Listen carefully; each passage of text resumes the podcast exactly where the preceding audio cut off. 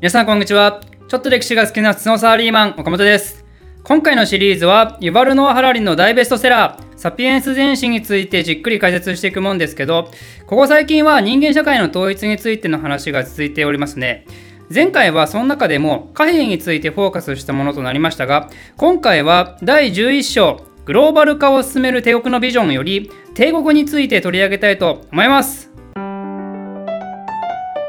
早速ですけど、帝国って何でしょうかね？映画とかゲームとかの影響もあって帝国って聞くととりあえず巨大で悪い連中が多くてそして一人の独裁的な皇帝によってコントロールされてるようなねそんな印象があると思うんですけどサピエンス全史では帝国についてはこのように定義しています。帝国っていうのは2つの重要な特徴を持った政治秩序のことを指すと。1つ目はそれぞれが異なる文化的アイデンティティと独自の領土を持ったいくつもの別個の民族を支配していること。単民族の国家は決して帝国にはならず複数民族存在しているとしてもその民族たちは決して同じ文化圏の中にいたわけではなくそれぞれ別の文化の中にいたってことですよね。ちなみにどのぐらいの民族が支配下にいればよいのかっていうのはサピエンス電子によると23では足りず20や30までは必要ないってことで、まあ、その間ぐらいにあれば良いってことです。でもう一つの帝国の特徴は変更可能な境界と潜在的に無人の欲を持つってこと。ま、ちょっとこれだけだと意味不明かもしれませんけど、今の時代、国境っていうのは基本的に明確に区切られているんで、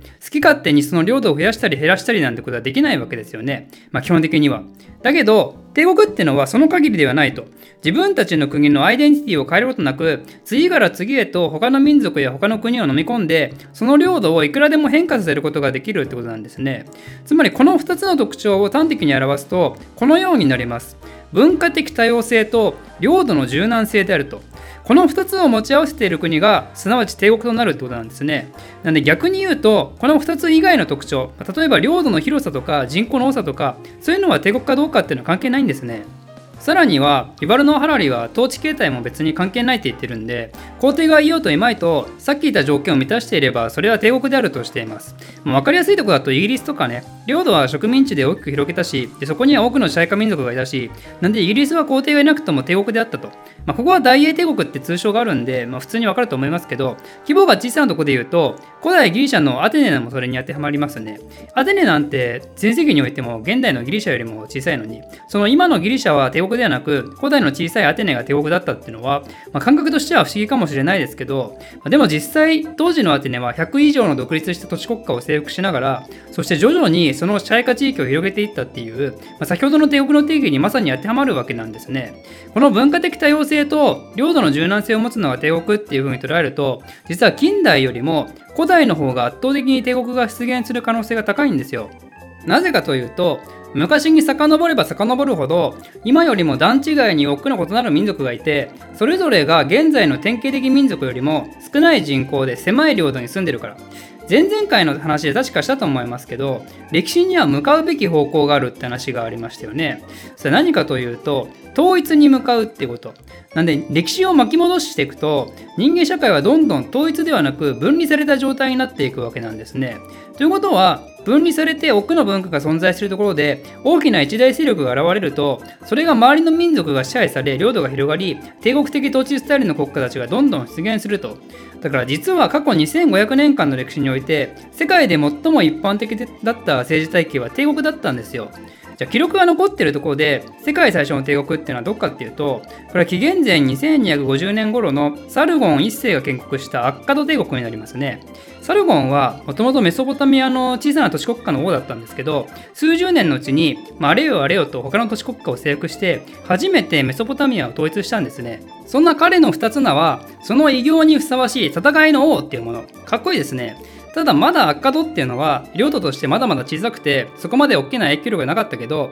その後時代が進むともっと巨大で影響力の大きい帝国が出現していくことになります。例えばアケメネス朝ペルシャ紀元前6世紀にキュロス2世の手によって誕生して前世紀にはオリエント一帯を征服した世界帝国ですね。今のイラン人からしてもそのキュロス2世はイランの建国者として扱われているらしいです。アッカドとペルシャを比較するとそのンとはもちろん大きな違いがあるんですけどそれだけでなく投資者の意識もまた変わってきています。アッカドの場合サルゴン1世は全世界を支配者ぜ俺って最強だぜみたいな、まあ、言い方悪いんですけど、やや自分よがりの視点が強かったのに対して、ペルシャのキロス王の場合は、もうちょっと視点が1個上なんですよね。私が帝国を築き、様々な民族を支配しているのは、それが彼らのためだからであるっていうね、ペルシャに支配されることが彼らの幸福につながるのであるっていうね、まあ、なんかすごい不損ですよね。まあ、それほどすごい人なのは間違いないんですけど、でもペルシャの場合、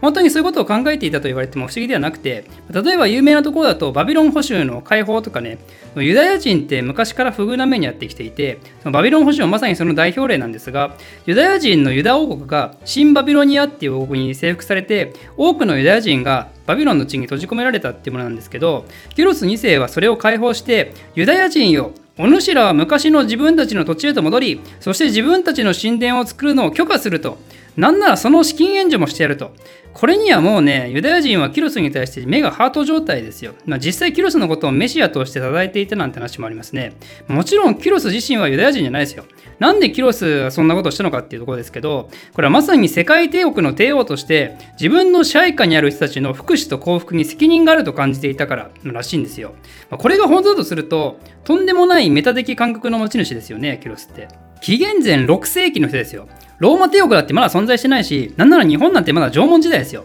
そんな時代に帝国民全員の利益を追求する責任があるなんてね、ちょっと頭おかしいレベルですよ。ホモ・サピエンスの生物学的な話をするとサピエンスは本能的に自分たちと違う社会にいる連中を敵視してるんで多民族に対しては排他的になるのが通常なんですけどキロスがやったことはその逆で他の民族を自分たちの世界に率先的に取り込んでそして一つの大家族として帝国を運営していくっていうね。で自分は親だから子供に対してちゃんと育てる責任があると。こういう包括的な帝国運営という考え方はペルシャの後の帝国たちそのアレクサンドロスの帝国やローマ帝国、中華帝国、イスラム帝国、あとインド帝国にも継承されるようになります。別にペルシャのやり方を模倣したわけではないですけど、人間社会が統一されていくにつれて、帝国のあり方にもパターンがあったってことなんですね。もちろん、非支配者は立場的に苦しいこともあったし、彼らを帝国に取り込むまでに奥の血を流すような結果になったことも多々ありますけど、でも実際に帝国が拡大していくにあたって、帝国は地方のインフラを整えたり、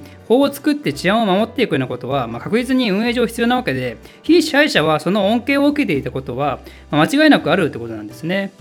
で、先ほど帝国のあり方にはパターンがあるって話をしましたけど、実は帝国はその発生と発展に向けていくつか共通する段階があります。まず最初はそのエリアにおける有力な民族が他の民族を征服して帝国を作る。その次に帝国を作り出した集団の文化をベースに帝国文化が生まれてくる。その次がその帝国文化が非支配民に採用される。その次が非支配民が支配民に対等の地位を要求する。その次が帝国の創建者集団が支配権を失う。そんで最後に帝国文化が当初の非支配民のもと発展していくっていう感じです。ま、サピエンス電子ではローマとイスラムとヨーロッパ帝国主義を例として挙げてますけど、まあ、分かりやすいとこだとローマですかね。ローマっていう小さな都市国家が他の都市国家を征服して帝国が始まってそのローマにおいてはギリシャローマ文化が発展してそんでその文化もガリア人やイルリア人といった別の民族にも採用されていってでもそのうちそういった非支配民たちもローマ帝国全員に市民権が与えられて対等となってでやがてローマ人以外の人が皇帝や元老院議員として多く選出されるようになってでついにはローマ人によって始まったローマ帝国がローマ人の手から離れてローマ人以外の出身の人たちによって回されていくっていう、まあ、そういうステップです。まあ、もちろん例外があったり、順番が微妙に違ったり、まあ、細かいことを言い出すときりがないですけど、まあ、大まかに見ると、帝国の段階は一般化できそうですねって話ですね。ちなみに、私のローマ史のシリーズを見てくれればさらにわかると思うんで、共和制編と訂正編2つあるんで、まだ見てない方はぜひ見てくださいね。で、じゃあ今回動画の最後に帝国は悪かどうかって話をしたいと思うんですけど一般的にねやっぱり帝国って悪者に見られがちなわけですよまあ、それは某映画のイメージなのか、それとも某ドイツ人や某ロシア人のイメージなのか分かりませんが、でもやっぱり帝国っていうとね、その国の中には多くの非支配者がいて、それで他国に理不尽な攻撃をしまくる印象があるんで、そう思われがちなわけですよ。でもじゃあ長いことイギリスに支配されていたインド、これはどう考えるかっていうと、今のインドっていうのは主権国家としてもちろんイギリスから独立していますね。彼らにとってイギリスの支配っていうのは悲惨な歴史で全て消し去るべき記憶でしかなかったのかというと、これはそうでもなくて、今も文化面などでその帝国の影響は多く残ってるわけですよ。まあ、例を挙げればきりがないでしょうけど、例えば英語もそうだし、クリケットもそうだし、チャイもそうだし、まあ、それだけでなく民主主義の考えもそうだし、鉄道系のインフラもそうだし、数多くの文化的建造物も残ってるわけですね。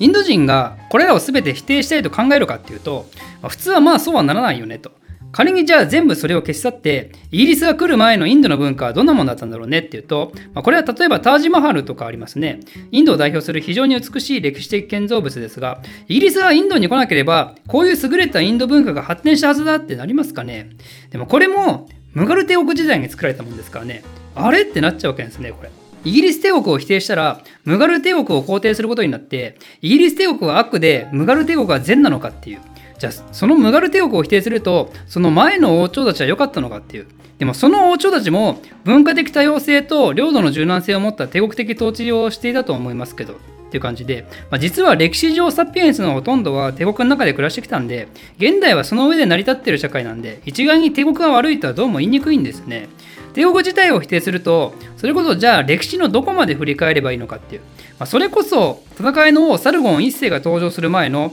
紀元前2300年ぐらいになるかもですね。ということで今回の話は以上となりますが今回の動画でサピエンス電子の上巻は終了となります。サピエンス電子の半分はこれで大まかに掴んだぜってことで、まあ、あと半分残っておりますが引き続き頑張りましょう。この動画を面白いためになると思っていただいた方はコメントもしくは「ハッシュタグおかりき」でツイートしましょう。高評価とチャンネル登録もお待ちしてます。ではまた。